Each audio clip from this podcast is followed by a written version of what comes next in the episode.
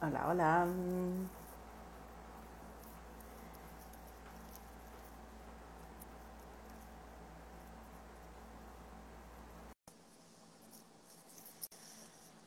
Ah.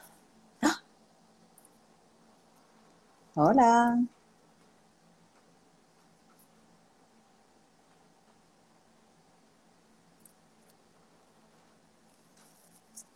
Aló.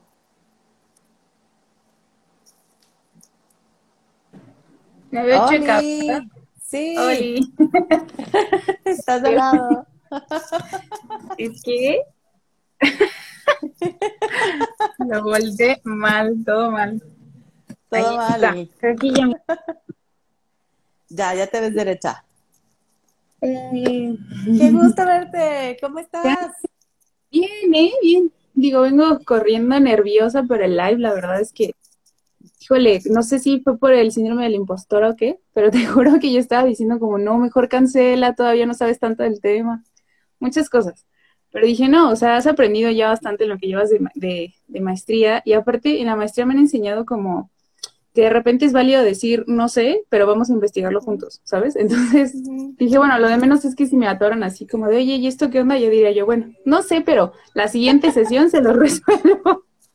Y ya, así lo decidí, amiga. ¿Cómo ves? Muy bien, me encanta que estés aquí y eh, qué Gracias bueno que a pesar del síndrome de la impostora, eh, ¿no? Hayas decidido pararte, porque luego se pone duro, ¿no? Como Sí. si todo lo que sabemos no sirviera para nada.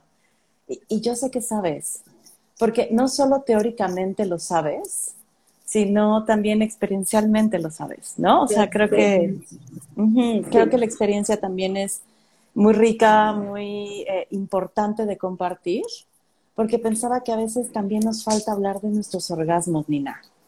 ¿Sabes? O sea, no Sí. solo desde la teoría, sino crear espacios donde las mujeres hablemos, sí, hablemos del placer, de los orgasmos, de nuestras cuerpas. Entonces, Sí, pues bienvenida y gracias. antes de empezar, ahorita ya se está empezando a unir la gente. Gracias, les cambiamos media hora, pero bueno, era necesario. Gracias que nos estén acompañando.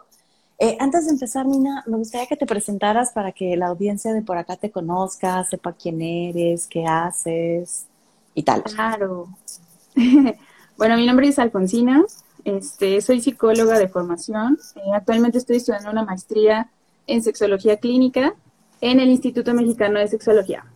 Entonces voy empezando, la verdad es que es un camino que estoy recorriendo poco a poco, pero que justo me ha venido como a despertar muchos tabúes, ¿sabes? Y como a Mm. quitar miedos, a quitar etiquetas, a quitar estereotipos, a cuestionarte desde el género, desde la empatía, desde el humanismo, ¿sabes? Muchas cosas. Y entonces la sexualidad da un giro de 180 para mí, ¿no? Claro. Y, y justo por eso también me animé a entrar el día de hoy a este espacio, ¿sabes? Porque dije, bueno, si yo me niego como a hablar del tema, ¿quién lo va a hacer? ¿No? Y sobre todo el orgasmo femenino, Fer, que ha sido que, algo que se invisibiliza desde hace muchísimos años, ¿no? O sea, como si el placer femenino no existiera. Entonces dije, no, ármate de herramientas y entra a hablar de esto porque ya es necesario que todo el mundo lo escuche, ¿no? Y como dices, o sea, si bien a lo mejor de repente queremos saber mucho lo teórico, la verdad es que en el orgasmo importa tu experiencia, porque al final de cuentas la definición de un orgasmo es el placer subjetivo de una persona, ¿sabes? O sea, es ese placer extremo subjetivo. Entonces, ni va a ser el orgasmo igual para todos, como para que leas un libro y digas, ah, aquí está lo que es un orgasmo. Pues no, ¿no? O sea, entonces, pues me animé a venir por esto. Digo, estoy justo en formación de, de ser una sexóloga que, que abra estas puertas, ¿no? De, de educación de la sexualidad. Y Pues- eso hago, a eso me dedico. Gracias por invitarme. Pu- Pues qué gusto, Nina, porque eh, y que te hayas aventado ya, ¿no? O sea, como no, espérame a que termine. No, es pues ya lo sabemos, ¿no? O sea, creo que es importante también empezar a darle validez a esta parte subjetiva, ¿no? Como, como el orgasmo, ¿no? Es como eh, eh, el placer Sí. subjetivo, ¿no? Entonces, eh, hablar también desde nuestra experiencia ayuda a que otras personas puedan conectarse con eso, ¿no? Entonces, podremos empezar a hablar como de la importancia, por- porque justo el 8 de agosto fue el Día del Orgasmo Femenino, ¿no? Y Sí. de ahí un poco surge el hacer este live. Y, o sea, como, ¿por, por qué consideras tú que es importante tener un día para, para el orgasmo femenino? O sea, como para reconocerlo, para celebrarlo? ¿De, dónde crees que, o sea, como cuál es tu idea, pues, que viene de, la importancia de este día? Pues mira, para mí hay, hay tres áreas en las que me gustaría mencionar su importancia, ¿no? Empecemos por la biológica, que yo creo que es a la que muchos pues, más o menos le saben. Entonces, eh, inevitablemente tiene beneficios corporales, ¿no? Uno es reducción del estrés, especialmente a las mujeres, a nosotras, y tenemos, está asociado la cantidad de orgasmos con que se retrase la menopausia, ¿sabes? Con que se retrase la llegada de la menopausia, y luego eso no lo sabemos. Los orgasmos funcionan como analgésico, o sea, cuando nos dan este cólicos en el periodo, realmente los orgasmos pueden funcionar como un analgésico, ¿no? Incluso también para los dolores de cabeza. ¿no? Eh, aparte de que, bueno, pues uno libera endorfinas, entonces está más de buenas, está más relajado, ¿no? La tensión disminuye. Entonces, esa parte biológica, bueno, muchos ya la sabemos y realmente es importante por eso, ¿no? Ahora vamos a la parte eh, psicológica, ¿no? Digo, creo que empezar a poner atención en el orgasmo femenino, eh, híjole, pues para una mujer es algo que se tiene que hacer ya, Creo que culturalmente eh, nos han enseñado incluso a nosotras a que como pareja, como función de mujer en la pareja, es darle placer al hombre, ¿no? Entonces creemos que mientras el hombre tenga la satisfacción o nuestra pareja también, porque es simplemente el dar, ¿no? Que nuestra pareja sienta placer, sentimos que con eso ya suficiente, ¿no? Entonces de repente nos olvidamos de, bueno, ¿y yo cuando siento, no? O sea, yo cuando tengo un orgasmo, sé que es un orgasmo, lo he tenido sola en pareja, ¿sabes? O sea, el, psicológicamente, individualmente, el que una mujer pueda ser consciente de lo que le genera placer, lo que es sentir placer, creo que es algo que actualmente ya tiene que suceder, ¿no? O sea, no puede seguir como esta ideología donde, pues bueno, si el hombre se vino ya se acabó el acto sexual, o si tu pareja está satisfecha y tú no, listo, no, ¿no? Y pues socialmente, justamente creo que el empezar a visibilizar eh, el orgasmo femenino es este, es, es como es parte de ver todo este cambio desde la perspectiva de género, ¿no? Donde, pues, también tenemos un lugar en el placer, ¿no? Y, el hecho de, hacerlo visible hace que las mujeres que empiecen a escuchar que, que ya hablamos de orgasmo femenino, que existe como eh, pláticas, ¿no? Talleres para, para aprender a llegar al orgasmo, un buen de cosas, este, pues te hace consciente de, de que tú también tienes un lugar ahí y empiezas a explorarte, a conocerte y creo que es súper importante que, que, sea visible, ¿no? Claro, y, pienso, o sea, por ejemplo, en esta parte de, porque pienso en estos tres rubros que pones, ¿no? Y entonces, como en la parte biológica, o sea, yo sí, por ejemplo, de pronto, eh, el orgasmo para mí se vuelve utilitario, ¿eh? O sea, ¿Sí? a, veces es como, claro, a veces es como, bueno, me voy a masturbar un rato, o sea, como un poco antes de dormir, ¿no? Como para relajarme o así, pero también me puede servir para darme energía, por ejemplo.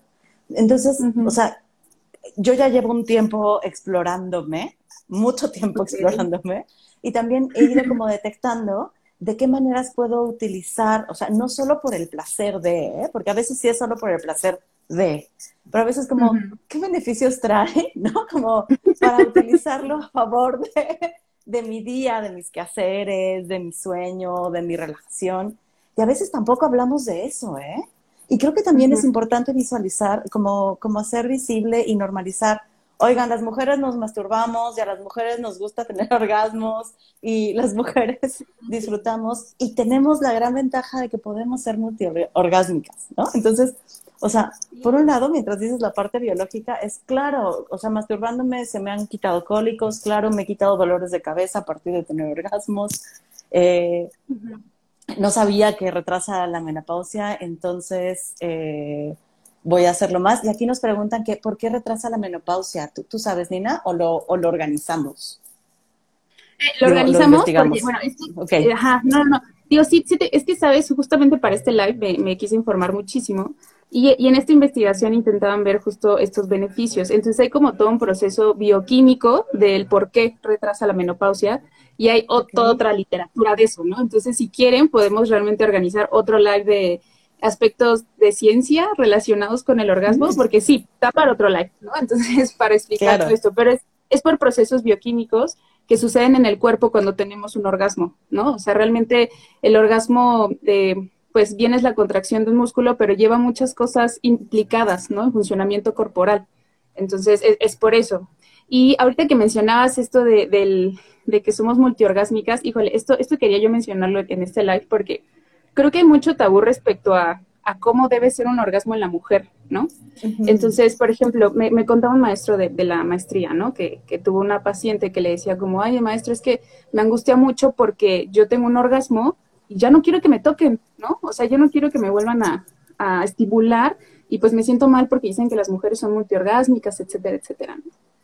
Hay otro estudio que también hicieron en el que se reporta eh, un 4% de la población femenina de ese estudio no es multiorgásmica es monorgásmica. Entonces, ¿qué sucede? Pues no es que no funcione, no es que la mujer esté mal, no es que, es que hay que entender que en el orgasmo hay diversidad, ¿no? Y, así como sentimos el orgasmo de la misma forma tú como la siento yo, tampoco vamos a responder de la misma forma tu cuerpo que el mío, ¿no? Entonces, si llega a haber mujeres que se angustian porque no es que yo ya me vino una vez y ya no quiero y no estoy cumpliendo, es como, no, tranquila, ¿no? O sea, hay una diversidad en cómo se siente el orgasmo, en cuántas veces puedes sentir un orgasmo y, y listo, ¿sabes? Ahora creo que también relacionado con esto de, bueno, ¿y, y cómo, cómo es un orgasmo, no? ¿Cómo sé que ya tuve un orgasmo? Digo, creo que aquí es importante recalcar que cuando lo tienes, lo sabes, ¿no? Es porque lo sabes. ya, ya, sé que lo tuve. Si tienes dudas, si te estás cuestionando, he tenido un orgasmo, es probablemente porque no lo has tenido. Esa es una realidad. Ahora, no se va a sentir igual, ¿no? Yo puedo llegar a decirte, ay, Fer, es que yo lo siento como, como que se me nubla la vista y no puedo mover mis piernas y soy Bambi después de eso, ¿no? Pero tú no lo vas a sentir así. Las otras mujeres no lo van a sentir así porque también hay una diversidad en el placer, ¿no? O sea, iniciando desde los estímulos, por ejemplo, ¿no? O sea, tampoco me va a generar a mí excitación a lo mejor lo mismo que a ti, o a lo mejor sí, no sé, ¿no? Pero también es una diversidad tanto lo que me estimula como lo que me lleva a sentirlo y la forma en la que lo siento, ¿no? Y es importante como recalcar esto, porque también como mujeres creo que nos enseñan mucho como a compárate con la otra, ¿no? A ver, a ver si tú sientes más o sientes menos, o si se te ve más padre el orgasmo a ti que a ella, ¿no? Hoy es multiorgásmica y tú no, híjole, o sea, es parte como de romper estos tabúes de eso. Claro, y sabes, ahorita que se hacen la comparación y con esto de se te ve el, ¿no? ¿Cómo, cómo, se, cómo te ves tú en el orgasmo y la otra? Está cañón porque justamente también cuando hablamos del placer, eh, y todo el placer, ¿no? En las relaciones sexuales ha sido centrado en el hombre, ¿no? Y lo podemos ver en, en el porno, ¿no? Ahí el placer es para el hombre y la mujer es el objeto que es usado para que, ¿no? Para que el hombre tenga placer. Eh, pero también pareciera que la mujer se trata de cómo se ve. O sea, pareciera que el, el, el deseo de la mujer es este sentirse vista por el otro, ¿no? Que el otro disfrute de lo que ve, ¿no? Y está cañón porque entonces en el ver no hay, no hay, no hay tacto, o sea, no hay este contacto físico, no hay, es como la mujer es para verse y disfrutarse en el ver, ¿eh? Y punto. Y está cañón porque eso entonces nos aleja mucho más de explorarnos, de conocernos, de tocarnos, de porque lo importante es cómo te ves, Nina, y no cómo sientes o, ¿no? Voy, voy, pensando eso. Sí, y sabes, ¿sabes por qué sucede esto? Porque justamente pues, ¿qué implica el orgasmo? O sea, el orgasmo como tal es una pérdida de control y es un momento en el que estás tremendamente vulnerable, ¿no? Entonces, el perder el control, pues no lo vas a hacer con cualquier persona. Y menos si te están diciendo que te tienes que ver de cierta forma, ¿no? O que si te ves sexy, que si no, o sea, seamos honestos, cuando llega un orgasmo, la verdad es que los ojitos se te van, la boca se te tuerce, o sea, tu cuerpo cambia de posición muy rara, ¿no? O sea, claro. y, y mostrarte así ante otros, pues da pena, ¿no? Da pena por todo lo que nos han inculcado, güey, más como chicas, más como mujeres, donde surge este proceso de, de, ser un objeto sexual, ¿no? Donde pues tienes que ser atractiva, tienes que sonreír, tienes que gemir de cierta forma, porque si ya enchecaste la boca te ves rara.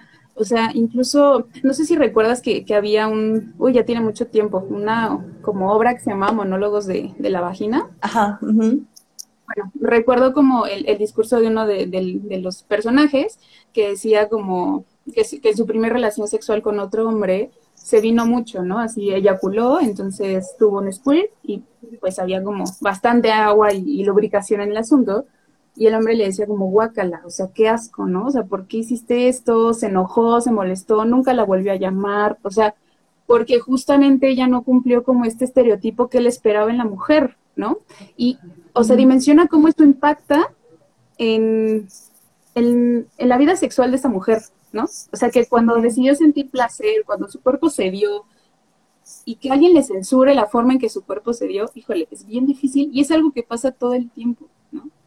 Y que como mujer nos pasa muy seguido, que estamos pensando más en, híjole, en esta posición sí se me ve bien el trasero o no, o se me ve la cintura, o los senos, o mi panza, híjole, el cabello, no, todo. Entonces terminas pensando en todo menos en lo que te está pasando en ese momento. Claro, y está cañón, porque entonces, o sea, yo he conocido mujeres que dicen, no, es que esa posición no la hago, no porque no la disfrute, sino porque se me ve la lonja. Es como, ah, entonces, de, o sea, ¿de qué se trata? ¿Se trata de que también disfrutes o se trata de que cómo te ves mientras tienes relaciones sexuales? Y entonces, si estamos conectadas en cómo me estoy viendo, nos, nos desconectamos totalmente de qué estamos sintiendo y cómo estamos sintiendo, ¿no? Y que son posiciones que yo digo, oye, pero esas son súper ricas, o sea, ¿no? O sea, como tú arriba tienes control, ¿no? Sí, claro. Donde más podrías tú disfrutar. Y son como las que menos se atreven a hacer, porque es que, es que la lonja y es que se, me va a temblar toda. Y yo, ¿y tú crees que tu pareja no sabe que tiene lonja? O sea, no sabe que tienes lonja. Y está cañón, ¿no? O sea, sí, y aparte mucho en mi, en mi experiencia personal, porque yo, yo, adoro como estar hablando con mis parejas de, del acto sexual, ¿no? Digo, o sea, creo que es algo que, que, puede ser muy nutritivo siempre y cuando lo hagas con empatía y con respeto. Claro. Entonces, eh, me gusta preguntarles, ¿no? Y la verdad es que la mayoría me han dicho, mira, te soy sincero, ni me fijo en si se te está moviendo o no la panza, ni me fijo en, en si te rebota algo o no. O sea, yo estoy sintiendo placer, ¿no? O sea, lo que menos me enfoco es en cómo se te ve tu cuerpo. Entonces, realmente ni siquiera la pareja de repente se centra en eso, ¿no? O sea, es algo que sobra totalmente. Pero fíjate, Fer, que eh, para llegar a tener o conocer más bien tu forma de sentir placer, también tienes que conocer tu cuerpo y sobre todo aceptarlo. Y nadie nos enseña a, a, ponernos enfrente de un espejo, a desnudarnos y decir, ok, este es mi cuerpo, pues lo voy a, ver cómo es, ¿no? Y, y qué sí me gusta, qué no, qué acepto, qué no. Y después de eso, a explorarte y conocerte, ¿no? O sea, e, estas pláticas que tengo con mis parejas, la verdad es que no, no se logran si yo no sé qué, qué les quiero pedir, ¿no? O sea, si yo no sé qué me causa placer, ¿cómo les voy a pedir que me den placer, ¿no? Pero vuelve a entrar en lo mismo, o sea, como mujeres no te enseñan a, a mirar tu cuerpo, sino a criticarlo, ¿no? No te enseñan a aceptarlo, sino a odiarlo. Y el placer va de lo mismo, o sea, no te enseñan a, reconocer lo que a ti te gusta y te satisface, ¿no? Y, o sea, y eso y tampoco te enseñan a pedirlo, ¿no? O sea, como de, pronto muchas, muchas personas, muchas mujeres inician su vida sexual sin haber tenido una exploración previa o una comprensión de cómo es su cuerpo, porque ¿no? Tenemos una cultura muy católica o cristiana que nos dice que la masturbación está mal, que no lo debemos hacer, y menos si somos mujeres. O sea, pareciera que todavía hay un tabú más fuerte con las mujeres, ¿no? Entonces, inicias tu vida sexual eh, que si bien, o sea, si te va bien, va a ser, por ejemplo, porque si hablamos de brecha del orgasmo, que quiere decir, ¿no? ¿Cuántas veces las personas tienen orgasmos, ¿no? O sea, con, si eres una mujer heterosexual con un hombre, eh, la brecha del orgasmo se abre muchísimo si eres una mujer este, que empieza su vida sexual o tiene una vida sexual con otra mujer, ¿no? Porque ahí creo que con un hombre, eh, la primera vez tienes un 7%, ¿no? Como el 7% de las mujeres tienen orgasmo, ¿no? Sí, sí. Pero si es con otra mujer es como el 64%. O sea, aumenta muchísimo, ¿no? Em, pues, o sea, si tienes buena suerte y lo haces con una mujer, ¿no? Tu primera vez, probablemente vas a tener un orgasmo si es alguien que, que, sabe lo que está haciendo y que también se conoce porque puede como irte conociendo. Pero si es con un hombre, o sea, si, tu, si eres heterosexual y tu, tu primera relación sexual la tienes con un hombre y tú no sabes qué te gusta, lo más probable es que no tengas un orgasmo. Porque aparte, de pronto tampoco eh, sabes si ya estás lista para la penetración, ¿sabes? O sea, pareciera que, que el objetivo principal de una relación sexual es que haya penetración y que, el, y que, como decíamos, que el otro disfrute y ya. Y pues no, o sea, primero tienes que alcanzar, tu cuerpo tiene que alcanzar cierta temperatura, tiene que haber cierta lubricación, tienes que estar lista física y emocionalmente para, para que te penetren. No es, no es como me das tres besos y ya estoy lista, ¿no? O sea, y, y, si no estás lista, perdón, ya nada termino, si no, estás lista para la penetración, va a estar cabrón que llegues a un orgasmo porque para empezar, tener orgasmo a través de la penetración son como el, del 3 al 10% de las mujeres, ¿no? Eh, entonces, pues, está cabroncísimo. Perdón, Nina, te interrumpí. No, no, no. Es que, ¿sabes? Aquí están involucradas muchísimas cosas. Digo, me gustaría dar un dato curioso que, a mí me pareció muy, muy interesante de una clase que tuve, donde hablábamos justo del libro del Kama Sutra, ¿no? Estamos viendo literatura en la sexualidad y obviamente sale el Kama Sutra. Entonces, todo el mundo conoce este libro porque, pues bueno, hay posiciones sexuales, ¿no? Que puedes practicar con tu pareja. Pero en realidad el Kama Sutra también tiene una parte teórica, ¿no? Donde en, teoría se les instruye a los hombres y a las mujeres cómo mantener una relación sexual. Y uno de los puntos súper importantes es, si la mujer no está lubricada, no debe de haber penetración, ¿sabes? O sea, si la gente realmente lo leyera, ah, vería que este punto es muy importante. Pero ¿qué sucede aquí, Fer? Que eh, pues sí, nos dan una educación sexual en cuanto a, bueno, pues protégete con estos anticonceptivos, ¿no? Este, estas son las enfermedades de transmisión sexual, etcétera, etcétera. Pero ¿quién viene y te dice dónde se mete? ¿Cómo se acaricia? ¿Qué se acaricia? Nadie. Entonces, la realidad de todos es que lo que hacemos es buscar la pornografía para ver qué es lo que se hace en el acto sexual y en la pornografía jamás, jamás se enfatiza la estimulación hacia la mujer se estimula hacia el hombre, ¿no? El sexo oral, eh, el masturbarlo, etcétera, y luego luego empieza la penetración, ¿no? Entonces eso es como una cosa pues, dolorosa realmente para las mujeres, pero es que no se ve, ¿no? No se ve que, que, uno tenga que acariciar el clítoris, los pechos, la espalda, el cuello, los brazos, las piernas, lo que sea que a ti te excite. O sea, eso no sale. Entonces todos nos educamos así y tú incluso como mujer viendo pornografía dices, ah, no tengo que pedir nada de eso que me gusta porque yo solo tengo que estar dispuesta a la penetración, ¿no? Entonces es, es todo un tema donde pues nuestra educación ha sido a base de eso, ¿no? Y entonces, si no te enseñaron cómo tocar ni dónde, menos te enseñaron cómo pedirlo, ¿no? Cómo descubrirlo en ti mismo. Entonces, híjole, o sea, eso también complica el, que una mujer pueda llegar al orgasmo, ¿no? Y, o igual, te digo que ando revisando un montón de cosas y vi una investigación donde eh, el 75% de las mujeres podía llegar al orgasmo con penetración siempre y cuando hubiera antes estimulación del clítoris del clítoris, sexo oral o, estimulación este, con algún juguete sexual, ¿no? Entonces, y solo por penetración, nada más el 7%, que realmente en proporción son muy pocas mujeres, porque si hay mujeres, te digo, hay una diversidad en el sexo, ¿no? Hay mujeres que sí pueden lograr un orgasmo solo con la penetración, pero la realidad es que la mayoría necesitamos de otro tipo de estimulación para llegar al orgasmo mediante la penetración. Claro, por acá, déjame leer, acá Araceli nos dice, en los libros de texto de primaria se habla sobre eyaculación del hombre, de semen, pero no se habla de clítoris. En las ilustraciones no aparece, no existe. El placer no entra dentro de la educación sexual y menos el placer de la mujer. Y esto está tremendo porque se nos niega el placer desde siempre, ¿no? O sea, se, se nos niega el exigir, el pedir, el hablar, el reconocernos y el sentir placer pareciera que aquí venimos solo a sufrir, a, parir con dolor, a cargar a los hijos, ¿no? O sea, es toda, toda la cultura eh, mexicana, cristiana, católica, es desde ahí, desde el sufrimiento y el cargar a los otros, ¿no? ¿Y dónde está nuestro espacio, nuestro placer, nuestro deseo? Eh, como, que se pierde, no es válido, no existe, no se registra. Y entonces, pues desde ahí está cañón que podamos tener relaciones sexuales disfrutables, ¿sabes? Sí. Eh, tenía un amigo que decía, Fer, es que el, e-, el orgasmo es de quien lo trabaja, ¿no? O sea, es, tienes que, o sea, no es responsabilidad de tu pareja que llegues al orgasmo.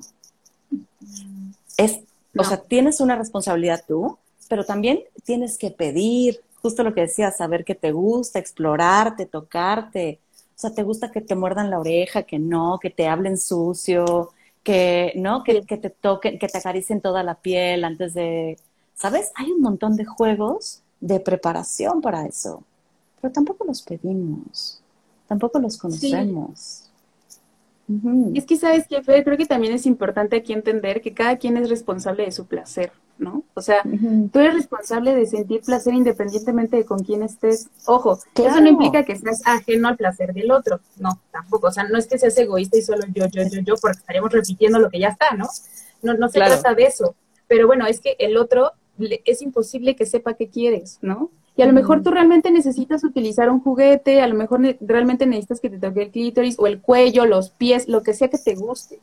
Y es tu responsabilidad comunicárselo al otro para que tú puedas llegar a ese placer, ¿no? O sea, no es responsabilidad del otro adivinarte. Entonces es importante también tener esto, esto en, en mente, ¿no? Y digo, como mujer de repente se dificulta por todo esto que dices, porque culturalmente y desde hace muchos años atrás se, se, invisibiliza nuestro placer, ¿no? Deja tú el orgasmo, el placer en general se invisibiliza, o sea, tú estás para el servicio de los demás, o sea, hace poco tuve mi clase de, historia de la sexualidad y te juro, Fer, o sea, del hombre se hablan muchísimas cosas, pero las mujeres solo era si eran prostitutas o madres, ¿no?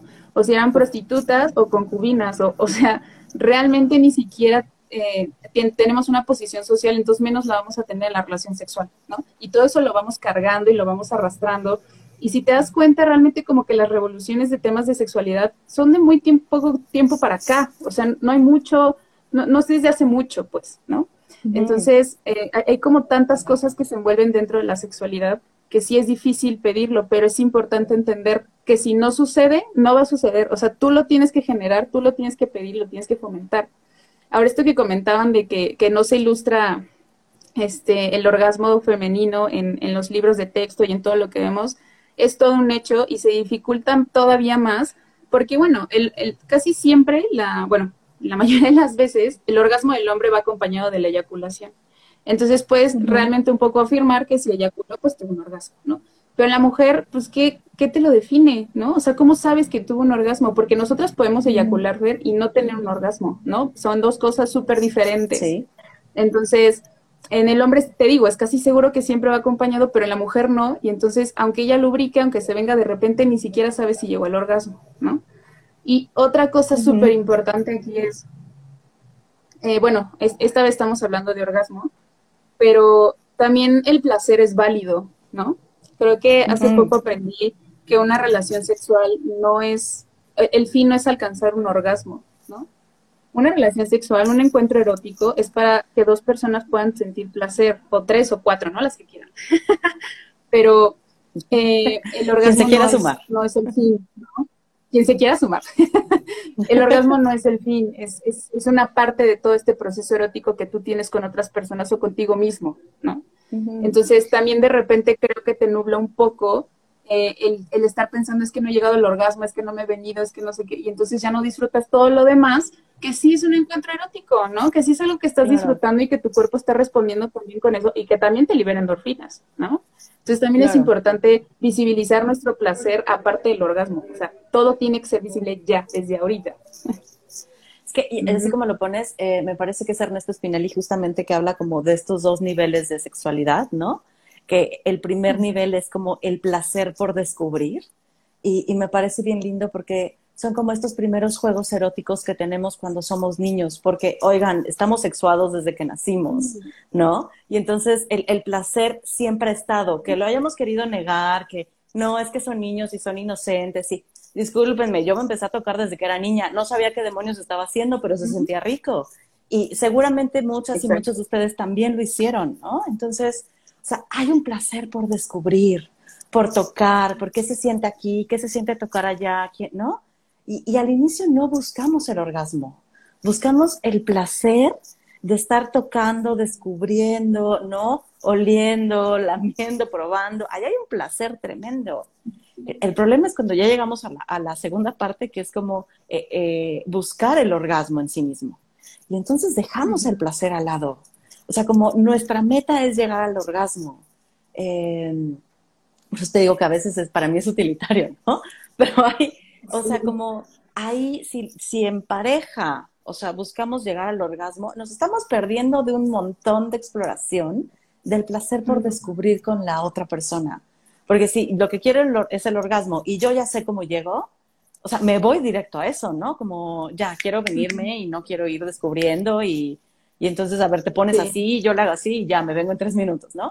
Es, pues no, o sea, creo, que, creo que también deberíamos dar este espacio para irnos descubriendo en la relación, ¿no? O sea, así como me doy el tiempo de tocarme, de descubrirme, de ir viendo que me gusta, darnos el tiempo en pareja, pareja, quinteto, los que quieran unirse, de, de, ir disfrutando sin necesidad de, de buscar el orgasmo en sí mismo, aunque estamos hablando de orgasmo, como dijimos hace ratito, porque es necesario hablar de él.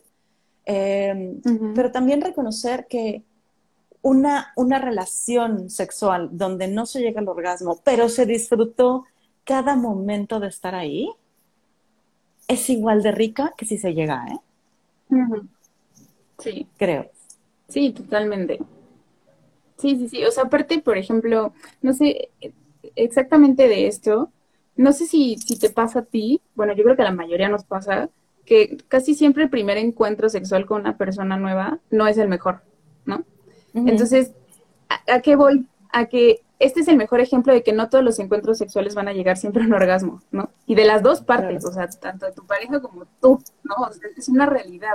Entonces, si nada nos estamos preocupando en llegar, en llegar, en llegar, ni siquiera disfrutas esa primera vez, ¿no? Que no se va a repetir y que es como irlo conociendo, irle viendo el cuerpo, ¿no? O sea, creo que eh, eh, también de repente limitamos eh, el encuentro sexual a que es como una satisfacción para cada parte, pero la realidad es que el encuentro sexual también es un conocimiento del otro muy íntimo, ¿sabes? Es un momento muy único que viven las personas involucradas y que incluso cuando tú lo haces hacia ti en la masturbación, también es una parte en la que tú te conoces de una forma íntima, ¿no? O sea, que, que no es algo que puedes hacer todos los días, este, en, todos lados, ¿no? Bueno, todos los días sí, pero en todos los lados no. O sea, no, no vas a ir al trabajo y vas a decir, aquí me quiero explorar y conocer. No, o sea, también es un espacio que te puedes dar tú, ¿no? Y que yo, por ejemplo, o sea, creo que en el, el orgasmo femenino y el placer femenino creo que es importante empezar a disfrutarlo con nosotras, ¿no? Yo, yo siempre invito a, las chicas así como, oye, así como a lo mejor de repente rentas un hotel para alguien, réntalo para ti, ¿no? Una, una habitación con una tina, tus juguetes, lubricantes, ¿sabes? O sea, hazlo para ti, ¿no? Ten un encuentro sexual contigo porque eso también te ayuda a conocerte de otras formas que en la rutina no puedes reconocer en ti. Está súper lindo eso, ¿no? Y, y armar todo, todo el ambiente también para, para esto, ¿no? No es como, bueno, ya en chinga ahorita, sino de pronto también hay quienes ponen musiquita, hay quienes prenden un incienso, velitas, eh, quienes, o sea, estando solas, ¿no? Quienes se ponen a lo mejor lencería porque eso las prende, el simple hecho de sentirse sexys. Entonces, o sea, creo que también es esto, hasta explorar eh, nos gusta como cierta ropa para, no para el otro, ¿eh? Para nosotras. Nos gusta cierta ropa para sentirnos sexy, nos, nos gustan ciertos aromas, nos gustan ciertos estímulos auditivos, ¿no? Como música, o sea, no solo que me hablen sucio, ¿no? O que me digan cosas bonitas, sino como eh, qué tipo de música. Em, y creo sí que ir derribando esto de que, em, más, que llegar al orgasmo para las mujeres es difícil porque existe este mito de, es que para que las mujeres lleguen al orgasmo está difícil. O sea, está difícil si no nos conocemos, si no nos hemos explorado, si no sabemos que nos gusta, está perrísimo. Pero si lo hacemos, la verdad es que me parece que es bastante fácil. Eh, porque entonces de pronto sabemos cómo llegar con las manos, ¿no? Es como, ya sé exactamente cómo hacerme llegar, ¿no? Con qué ritmo, qué velocidad, cómo lo prefiero. Eh, ya sé qué juguetes me gustan más, ¿no? Porque también no hablamos de los juguetes sexuales, o sea, como, como que los compramos de pronto y no hablamos de ellos y no compartimos. Y yo cuando encuentro uno que es una maravilla, así les mando fotos a mis amigas, se los recomiendo, les doy, ¿no? Cinco estrellas, ¿por qué se los recomiendo? ¿Cómo lo sentí? Y siempre les digo, claro, esa es mi experiencia, ¿no? O sea, si a ti te gusta que el juguete haga esto y esto y esto, te va a gustar. Si no, no te va a gustar, ¿no? O sea, porque tenemos que saber que hay diferentes juguetes también. Entonces, no es difícil que lleguemos. Necesitamos conocernos. No, para nada. Sí. Y, sabes, aquí, aquí suceden varias cosas porque eh, es que justo el, creo que el proceso de conocernos es lo difícil, ¿no? O sea, el, el romper el tabú de, bueno, voy a hacer esto conmigo. O sea, realmente es difícil, ¿no? O sea, dar ese paso porque pues uno desde siempre creemos que no lo merecemos, otro creemos que no existe porque nadie nos enseñó ni nos dijo cómo se ve, cómo se siente, cómo nada, porque no se puede definir, ¿no?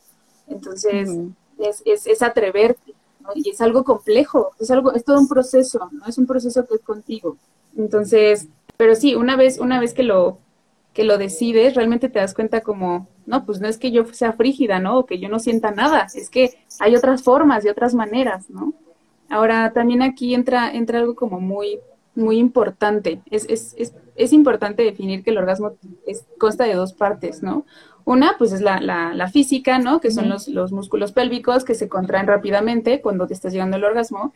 Y otra, la parte psicológica, porque ya decíamos que el orgasmo es, es una sensación subjetiva, ¿no? Eso quiere decir que para cada quien es diferente y está la parte psicológica que afecta mucho. Entonces, eh, el, el tú tener como complejos de acerca de la masturbación, ¿no? El tener miedos acerca del orgasmo, y el tener como complejos también de expresarlo con tu pareja van a dificultar tremendamente que tú puedas llegar a un orgasmo, ¿no? O sea, brutalmente, porque tu mente se está concentrando en cosas que no debería de estar pensando porque ese momento es para dejarte fluir y sentirlo, ¿no? Pero influye mucho. Ahora, esto, esto pasa sobre todo cuando de repente tenemos relaciones con alguien que pues no, no nos gusta tanto, ¿no? O, o con nuestra pareja cuando estamos enojados y decimos, güey, es que estoy enojada contigo, o sea, esto, esto no va a fluir, esto no va a ceder porque mi parte psicológica no está conectando con la parte biológica, que son mis músculos, entonces, aunque se contraigan los músculos, no va a suceder porque tiene que estar conectado, ¿no? Entonces es importante como ir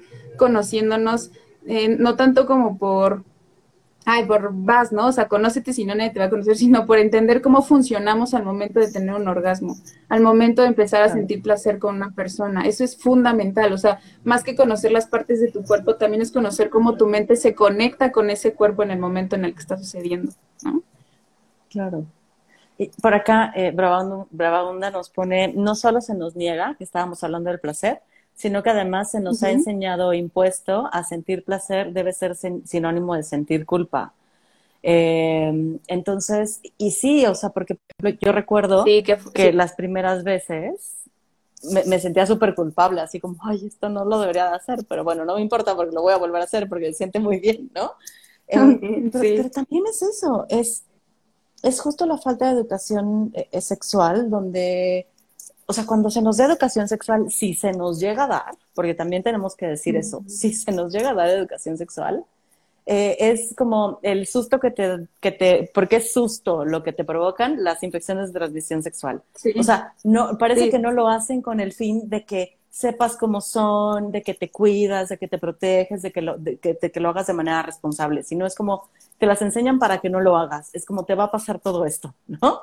Pero además de eso, no hablan justamente de la masturbación y mucho menos hablan de el placer compartido y de eh, los diálogos que se tiene que, sostener con la persona con la que decidas tener relaciones sexuales.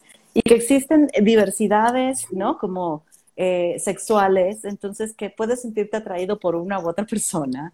Que, o sea, no se habla de nada de eso, Nina, ¿no? No se habla de ¿no? O sea, hablan, hablan de virginidad, que es un constructo social que nos hemos inventado y que traemos cargando desde hace un buen, y que te dan un huevo y te dicen que esa es la virginidad y que la tienes que cuidar, ¿no?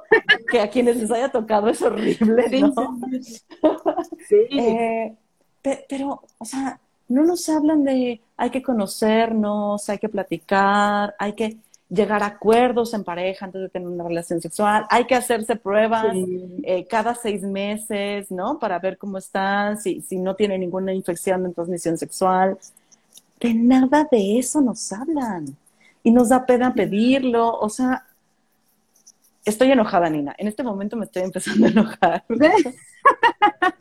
Sí, sí, sí, no, yo, yo también estoy súper enojada con eso y yo creo que por eso siempre que salgo de la maestría intento contarle a mis cercanos lo que me enseñaron como para que se empiecen a perder este estereotipos, ¿no? Y tabúes que se tienen hacia la sexualidad. Por ejemplo, esto que mencionabas de, de que de repente eh, nos sentimos culpables, ¿no? Por cómo nos gusta sentir placer, por las cosas que nos causan placer, que decimos, ay, es que a lo mejor es bien raro, o a lo mejor es extraño, es que se sale de la norma, es que, bueno, o sea, la realidad es que los comportamientos sexuales también son súper diversos súper, ¿no?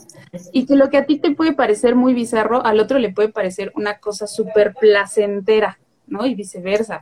Ahora, no es que uno esté mal o que el otro esté bien o que fuchi este o que ya parafilia o que ya es una enfermedad o que ya es un trastorno, no, simplemente es una diversidad de placer, ¿no? O sea, no te va a causar placer lo mismo a ti que al otro. Entonces es importante entender que son conductas que suceden, ¿no? O sea, son cosas que suceden, son fenómenos que existen en la sociedad y punto, ¿no? O sea, y con esto igual me voy a los extremos, ¿no? Incluso este, la zoofilia, la pairofilia, gerontofilia, todo esto, este tipo de cosas que de repente vemos como extremistas, pues simplemente son cosas que suceden, ¿no? Son, son, son cosas que, que pasan y que uno tiene que aprender a, visibilizarlas como una diversidad, porque si no, no las puedes abordar, no las puedes entender, nada de esto. Que deberíamos hacer otro live justamente de expresiones comportamentales de la sexualidad, ¿sabes? O sea, porque claro. sí, sí también es como te explota la cabeza cuando entiendes que, que, que existe una diversidad en el placer sexual, ¿no? Y que hay cosas bien raras y ni modo, o sea, pues eso es como me gusta, pues ¿qué hago? O sea, ¿sabes? Mientras no le hagas daño a terceros y no implique un riesgo realmente fuerte para ti, pues vengo, ¿no? O sea, e-, es parte de, todo este proceso. Sí. Ahora, eh, em, regresando al, orgasmo per se, Nina, o sea, tú darías recomendaciones porque, por ejemplo, a mí han llegado chicas que, ¿no? Como que me dicen, es que yo nunca he sentido uno, es que no puedo llegar, es que, ¿no? Aunque me masturbe, ¿no? O sea, ni en pareja, ni yo sola, eh, tampoco, generalmente tampoco se masturban mucho, ¿no? Quienes, quienes han llegado con esto. Eh, pero, o sea, ¿tú qué consejos darías a mujeres que no han logrado tener un orgasmo? Okay, y, que se sienten raras. Sí, claro. ¿No? Como es que nunca he llegado y me siento rara por nunca haber tenido uno. Sí, bueno, aquí, aquí hay varios puntos. El, primero es, bueno, o sea, yo un poco para calmar la ansiedad, sería de nuevo este, este discurso de que el placer no solo es tener un orgasmo, ¿no? Entonces, realmente, cuando uno está sensibilizado al orgasmo, eh, es importante primero explorar lo que ya te hace sentir placer, así sea solo agarrarte la oreja. Bueno, vamos a seguir explorando qué otras cosas te hacen esa sensación rica, ¿no? Como de, ay, sí, me gusta, síguelo haciendo. Entonces, eso es como empezar a sensibilizar tu cuerpo para llegar a otros niveles, pero es, es, es, reiterarles, ¿no? O sea, que si no tienen un orgasmo, eso no quiere decir que estén descompuestas o que estén mal o que algo no esté funcionando, ¿no? Simplemente son descubrimientos que se van haciendo con el cuerpo y son procesos que se llevan a cabo. Ahora, en este, en este análisis es importante observar si no hay algún impedimento este, físico, biológico que te lo esté ocasionando. ¿Por qué? Porque, por ejemplo, hay medicamentos que de repente te complican poder llegar a un orgasmo, ¿no? Sobre todo, bueno, ustedes ya, ya, bueno, a lo mejor ya lo saben, que las pastillas anticonceptivas, por ejemplo, te reducen el líbido. Entonces, desde ahí empezamos mal para poder llegar a un orgasmo, ¿no? Entonces, Uy, pero, pero no se los digas a los médicos porque lo niegan, ¿eh? Me cortan ahorita, me censuran el material. Oigan, no, pero esto, es, esto, es, cierto, perdón, Nina. O sea, yo he tenido pláticas con médicos que, me, así como te, vas a tomar pastillas anticonceptivas y yo no, no quiero porque reducen el líbido. No, no es cierto, no lo reducen.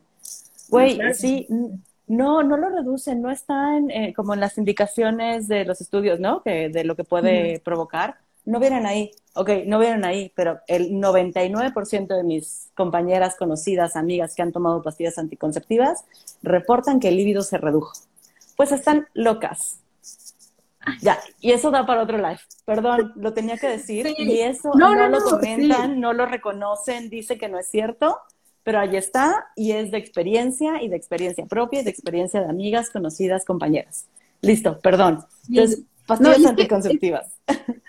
bueno, en este tema es importante recalcar que justo de repente se excusan en que no, porque hay mujeres que no lo reportan. Pero volvemos a lo mismo de siempre.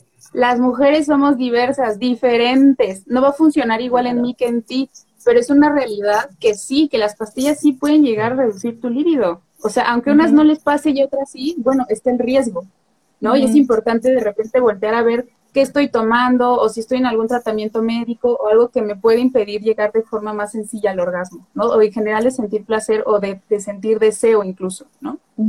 Eso y otra parte, pues la psicológica, ¿no? Me decías como, no, es que hay unas que ni siquiera se quieren masturbar, que tienen como muchos allí tabúes. Bueno, es importante explorarlos, ¿no? O sea, ¿qué piensas de la masturbación? ¿Por qué crees que es algo que no, que no has realizado, ¿no? Que no tienes derecho a realizar, ¿Qué es lo que te, han dicho acerca de eso? ¿Tú qué has visto, qué has oído, qué te han platicado? Y andar en todas estas cosas que a lo mejor ellas dicen, bueno, es que no, no he tenido un orgasmo, ¿no? Por ejemplo, me, me tocó escuchar a una amiga que me decía, es que yo, yo, estaba teniendo relaciones sexuales y sentí que me iba a hacer pipí y dije, no, ya déjame, no, no, no, espérate, ¿no? Y yo, pues tú, ve, ve qué pasa, ¿no? O sea, ¿qué, qué tiene? Si te haces pipí, ¿qué? O sea, digo, ahí hay un montón ya de fluidos, de sudor, de, de todo ahí revuelto. ¿Qué más daría, no? Que realmente, bueno, esta sensación de, de que hacer pipí es cuando viene la eyaculación femenina. No es pipí, tranquilas, no, no, no se angustien, hay que también desmitificar eso, porque no es pipí, pero se siente similar. Entonces, de repente hay como eh, reacciones corporales y psicológicas que nos hacen decir, no, mejor ya no, mejor ya no, mejor ya no, ¿no? Y es que volvemos a lo mismo, como es una pérdida de control, en ese momento estás vulnerable, pues prefieres no hacerlo, ¿no? O sea, da miedo, da como angustia. Entonces también es importante abordar la parte psicológica que te está impidiendo ver estos, estas experiencias como algo que te puede traer a ti crecimiento personal en tu vida sexual y mayor satisfacción en general, ¿no? Y saber que tienen derecho al placer. Sí, sí, sí, sí. Sobre todo eso, o sea, creo que, que es lo que más nos frena como género femenino, si lo quiero este, resaltar, porque si bien yo sé que hay hombres, ¿no? Que a lo mejor tampoco pueden tener relaciones satisfactorias y todo esto, sí, sí los hay, o sea, tampoco quiero decir que es un fenómeno único de nosotras, pues, pero sí está, es demasiado común, ¿no? O sea, en experiencia ya personal de amigas conocidas, o sea, somos muchísimas las que decimos, es que no sé cómo se siente un orgasmo, pero tampoco me he preocupado en averiguarlo porque, pues, ¿qué pasa? No pasa nada, ¿no? O sea, igual puedo seguir teniendo relaciones, igual puedo seguir teniendo parejas, y pues da igual, ¿no? Porque creemos que no tenemos derecho a sentir eso, Fer, a tener esas experiencias también satisfactorias, ¿no? Entonces, también es importante abordar eso, digo, a ti con pacientes que te lleguen, bueno, explorar desde esas ideas, ¿no? De, bueno, para ti, ¿qué es el placer? Para ti, ¿quién tiene derecho al placer? ¿No? Ah, y, otra cosa que no quería dejar pasar, esto que me decías que, que de niños ya, ya tenemos placer y todo, sí, claro, y sabes qué estoy viendo este fin de semana justamente, que también se nos olvida, o sea, uno, uno es un ser sexual desde que nace hasta que muere, entonces de repente nos olvidamos de la gente mayor, ¿no? O sea, yo me acuerdo que el otro día le estaba platicando de sexualidad, mi tía tiene 63 años, ¿no? Le estaba queriendo contar algo de sexualidad y me dijo, no, es que eso a mí ya no me lo cuentes, ya no me toca. Y yo, no, pero ¿por qué no te toca? O sea, no. Pero, pero también ha sido esta cultura de, en cuanto te vuelves mayor, pues ya no tienes derecho al placer. Entonces ya olvídate de tocarte, ya olvídate de juguetes, ya olvídate de tus parejas. Y es como, no, o sea, también tienen derecho al placer las personas mayores, ¿no? O sea, y más para la mujer, porque no sé si te has dado cuenta de esta diferencia como de, si el hombre envejece es como, ay, el señor codiciado, guapo, grande, de dinero, bla, bla. Y si la mujer envejece es como, fuchi, ya está arrugada, ya está vieja, ya y es como otra vez, volvemos a lo mismo, está censurando el placer incluso en edades mayores más hacia la mujer que al hombre, ¿no? Claro. Entonces, es destruir todas estas ideas. que, y ahorita con esto que, vas diciendo, ah, eh, Nina, mm, pienso como, eh, como la, sexualidad está encerrada con ciertos barrotes, ¿sabes? Como la forma en que la construimos. Y, y me parece como de, el, uno de los barrotes más fuertes que existe es el barrote de la reproducción. O sea, la sexualidad entendida como una forma única y exclusivamente para reproducirnos. No para conectarnos, no para tener placer, no para disfrutarnos, sino como un medio reproductivo. Y cuando es un medio reproductivo, obviamente que de ahí sacamos a los niños, ¿sabes? Como los niños son seres asexuados porque no se pueden reproducir hasta cierta edad pero también sacamos a los viejos, porque después de, cierta edad, y a las mujeres antes que a los hombres, ¿no? Porque después de cierta edad ya no te puedes reproducir. Por lo tanto, tampoco tienes derecho a que hablemos de sexualidad. Entonces, hay una brecha bien pequeñita en la que tenemos derecho a, a coger, ¿no? y, hablar de sexualidad, y hablar de deseo, y hablar de disfrute. Y lo que no entra aquí, ¿por qué? Porque es un barrote reproductivo, porque solo lo tenemos ligado a la reproducción. Y entonces, si somos viejitos, ya no. Si somos niños, no, tampoco sienten placer, déjate ahí. No, no y no te explico, no hablamos de eso. E, está, o sea, me, iba pensando en esto, ¿no? Y obviamente también, si ponemos el barrote reproductivo, hablamos de que también las relaciones deberían de ser eh, heterosexuales, ¿no? Desde ahí también ya sacamos la homosexualidad de, de, de ahí, ¿no? Entonces no debe haber placer, en dos personas del mismo sexo conociéndose y explorándose. Sí, y también sabes qué? que descartamos este opciones de experiencias, pues, o sea, no diversidad en experiencias, porque también, o sea, ¿qué implica el sexo heterosexual? ¿No? Pues pues, ciertas posiciones, ciertos lugares para hacerlo, solo dos personas, ¿no? Que siempre haya penetración que siempre la penetración, sí, o sea, también es una cosa que digo, pues te limita muchísimo, o sea, algo que se puede explorar tanto que es el, encuentro erótico entre personas, o sea, que puede este, ser variante en número, en lugares, en, en qué te tocas, en qué utilizas, en cómo saben, en cómo te tocas, todo, todo, o sea, algo que puede ser tan variante, lo hacen así, chiquito, como nada más estás, puedes hacer lo que está aquí adentro y pues que te vaya bien en tus orgasmos, y es como, híjole, o sea, no, pues gracias, ¿no? sí.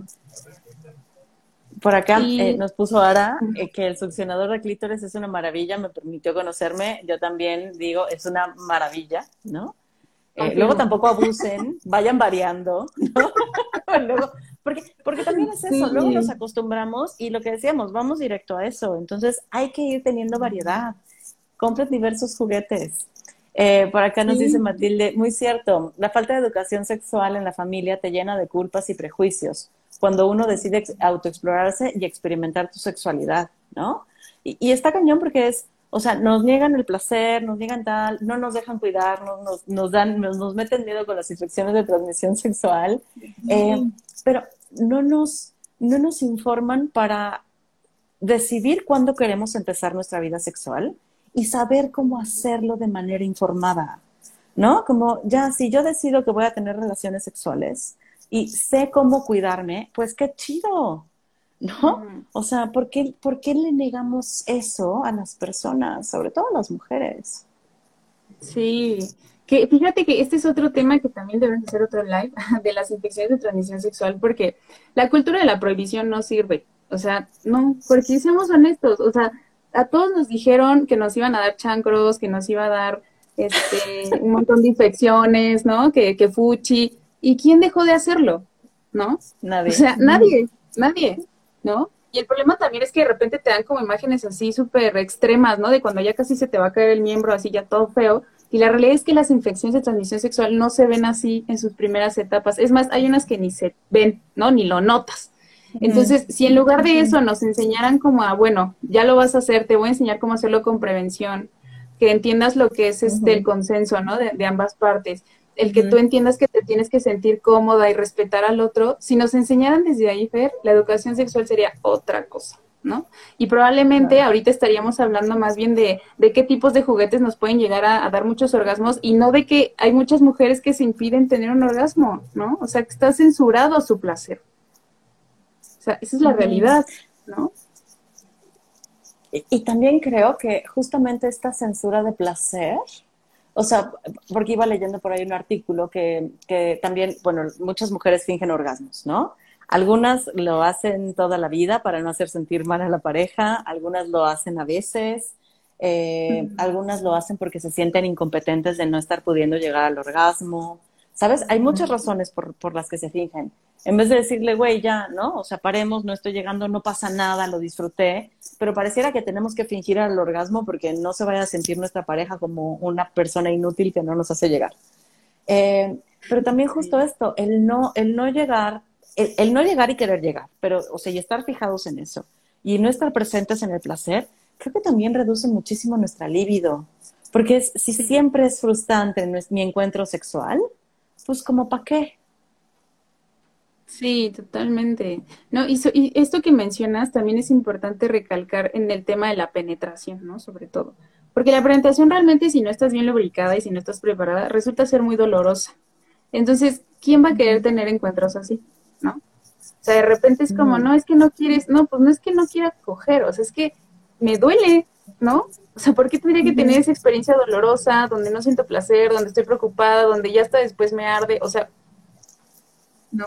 Pues ahí es donde tu libido se va por otras razones, por las razones psicológicas, por ejemplo, que es lo que te decía, ¿no? Es importante que, por ejemplo, yo, yo quería como decir en este live que a los que estuvieran los invitaba y les iba a decir que invitaran a quien pudieran a regalarse en este mes de, del orgasmo una exploración, ¿no? Donde intenten encontrar placer en su cuerpo. Si llegan al orgasmo, qué bueno, qué chido. Si no, no hay tema. O sea, pero que empiecen a probar, bueno, y ahora cómo se siente acariciarme la pierna, y ahora cómo se siente poner música, bueno, y si pongo velas, bueno, y si me acaricio el cabello, ¿no? O sea, que realmente este mes lo aprovechen sí para tener orgasmos, pero también para aumentar su conocimiento personal en cuanto a placer, en cuanto a sensaciones, en cuanto a lo que les gusta, ¿no?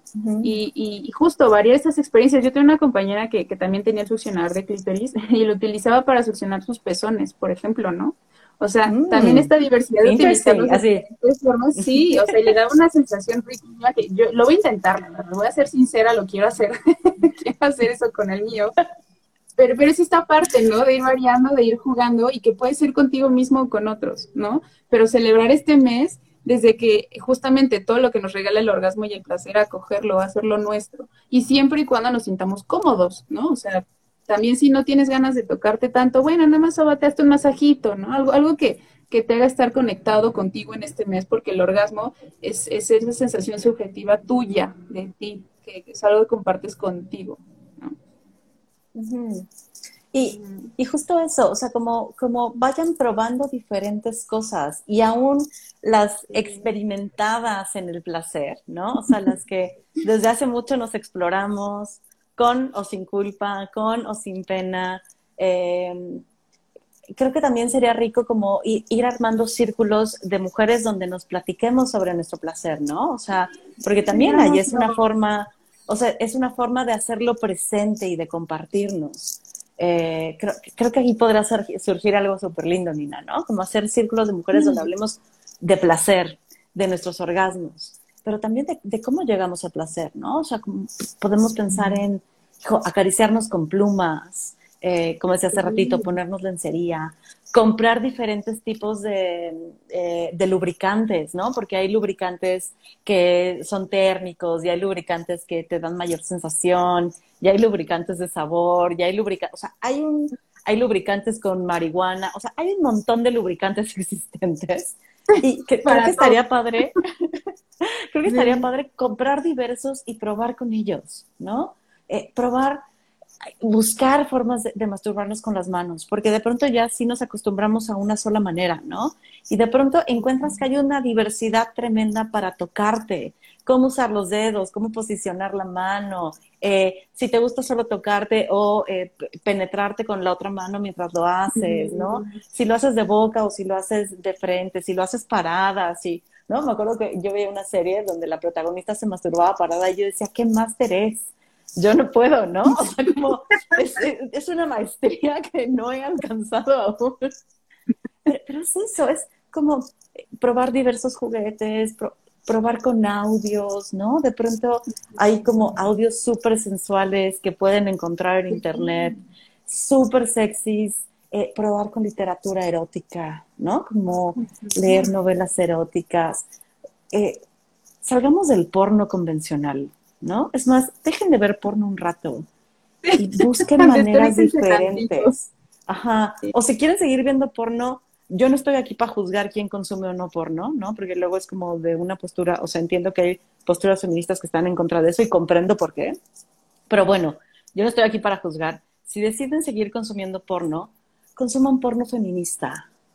¿Saben? Como cambia muchísimo la narración, el placer que se representa, la mujer como sujeto.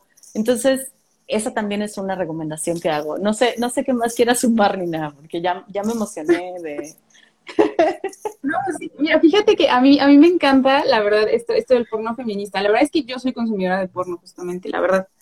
Pero sí consumo porno feminista. O sea, ¿y sabes por qué? O sea, es más real, me hace sentir más cómoda a mí en, mis relaciones sexuales porque veo diferentes cuerpos, porque veo diferentes tipos de orgasmo, porque veo diferentes actividades realistas, ¿no? O sea, se salen de lo convencional y es una cosa tan hermosa. O sea, a mí, para mí la porno, digo, sí tiene sus desventajas totalmente, porque aparte la mayoría del porno que, hay gratis, ¿no? Que es lo que todos consumen, pues tiene mensajes bastante ofensivos hacia la mujer, bastante estereotipados, bastante, este, pues como ya los conocemos, ¿no? Entonces, eh, pero pues el porno también tiene su lado bueno, ¿no? O sea, donde tú reconoces experiencias que quieres vivir y dices, ah, a mí me gusta eso, no sabía que se llamaba así, no sabía que lo podía hacer así, etcétera, ¿no? eh, reconocer este tipo de comportamientos está padrísimo. De repente te da ideas para fantasías, ¿no? O sea, como, bueno, ya vi este video, híjole, pues sí lo podría llevar a cabo con, con mi pareja, ¿no? Me gusta este, esta onda. Y como recurso estimulante, ¿no? O sea, como estímulo sexual efectivo que te lleva a una respuesta sexual. Entonces, sí tiene cosas buenas. Y si volteamos a ver la porno feminista, que es más real, que es más este, eh, estéticamente cercano a la realidad, ¿no? Porque, o sea, digamos, o sea, ahí justamente se ve todo esto, ¿no? Que se ven pancitas, que se ven las estrías, que se ve el cabello así todo despeinado, que no traes maquillaje, que hay saliva, que hay todo, y es como, pues es que así es, ¿no? Y qué rico ver algo que sí sucede, algo que sí has experimentado. Entonces, es parte de los recursos, ¿no? O sea, la pornografía puede ser también un recurso como los lubricantes, como los juguetes, como todo, siempre y cuando sepas que lo que estás consumiendo es responsable con las personas que lo producen, ¿no? Y con quienes los van a consumir. Entonces, sí, sí es, sí es como importante voltear a ver estas expresiones gráficas de, de la sexualidad, ¿no? O sea, y, dentro del porno, pues también hay unas cosas que son como dibujos, que son como mangas, ¿no? Un tipo de libro vaquero, ¿no? y eso también es un recurso, ¿no? O sea, hay, hay también en Internet bastante y también hay con visión feminista y con perspectiva de género que realmente les juro que si lo consumen va a cambiar bastante el chip que tienen de cómo se ven las relaciones sexuales. ¿No? Y eso les va a ayudar a que cuando ustedes tengan una experiencia sea similar a lo que ven y puedan sentir placer más fácilmente también. Por acá Araceli nos, nos dice que dónde encuentra porno feminista. Si quieres, Ara, lo que voy a hacer es eh, guardo, el video y ya que esté subido, eh, Nina y yo platicamos y lo pongo en los comentarios para que se queden ahí abajo guardados, ¿no? Y que puedan ustedes buscar. Yo lo que he hecho es googlear literal porno feminista y ahí me aparecen opciones y ya yo voy, yo voy viendo. ¿No? yo, yo tengo varios eh, links de, pornografía feminista, se los paso. También son páginas, son oficiales, y de hecho ahí ah, viene hasta como el aviso, ¿no? se te dicen que si les pagan bien, que están como bajo consenso todo, que tienen como cierta seguridad y todo. Entonces, hasta te sientes más cómodo de consumir algo que sabes que está siendo responsable con los actores, ¿no? La verdad. También el, la industria del porno, que es otro tema que también podemos abordar después, es todo, es, es, algo que te hace sentir incómodo consumirlo. Entonces, cuando sabes que lo que consumes es responsable con sus actores, híjole, hasta te funciona mejor como estímulo sexual. Sí, es mucho más rico. Nina, agradezco infinito que hayas estado aquí, que se haya dado esta plática tan rica y que y que creo que, creo que estaría bueno hacer de esto, esto de los círculos de placer, ¿eh? Sí, círculos de placer para mujeres, ¿no? O sea, como creo que debemos platicarlo y, hacerlo y lanzarlo, ¿no? Eh, entonces, estén pendientes ya pronto. Eh, este, les, avisaremos.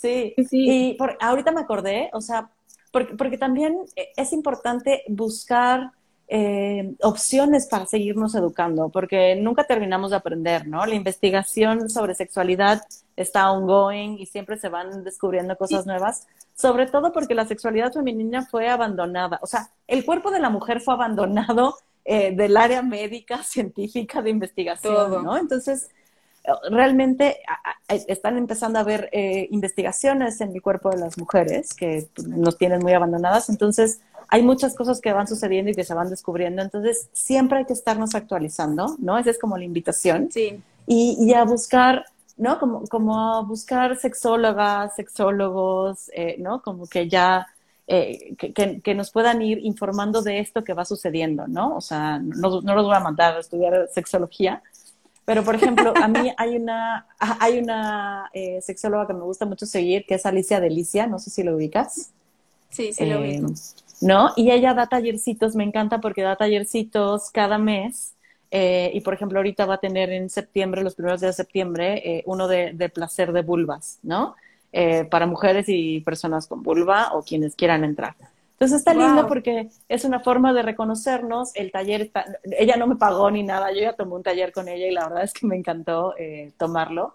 Entonces, pues esa es una buena opción. la encuentran como Alicia Delicia o Alicia Delicia Talleres.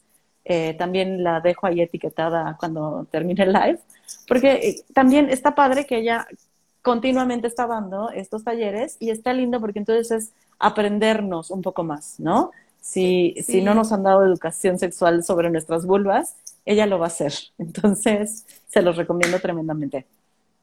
Sí, yo, yo te voy a pasar otros perfiles de Instagram, igual de mis maestros del instituto y de varios sexólogos que ya han salido de ahí, que tienen material muy bueno y que también sacan muchísimos talleres de placer, este, de repente nada más lives igual informativos como estos, ¿sabes? Para que los puedas poner igual ahí en, en donde se quede guardado esto y que la gente que está viendo tenga acceso también a ellos, ¿no? Es otra fuente de información y yo encantada con que todos nos informemos, disfrutemos de nuestra sexualidad y la vivamos de una forma diferente, ¿no? Súper, pues entonces vayan, disfrútense, tóquense, investiguen qué otras formas de placer existen. Y pues gracias, Nina. En verdad, gracias infinitas. Lo disfruté mucho. Gracias a ti Fue un por placer. invitarme. Un placer, exactamente. Pues nos vemos. Bésate. Bye. Bye.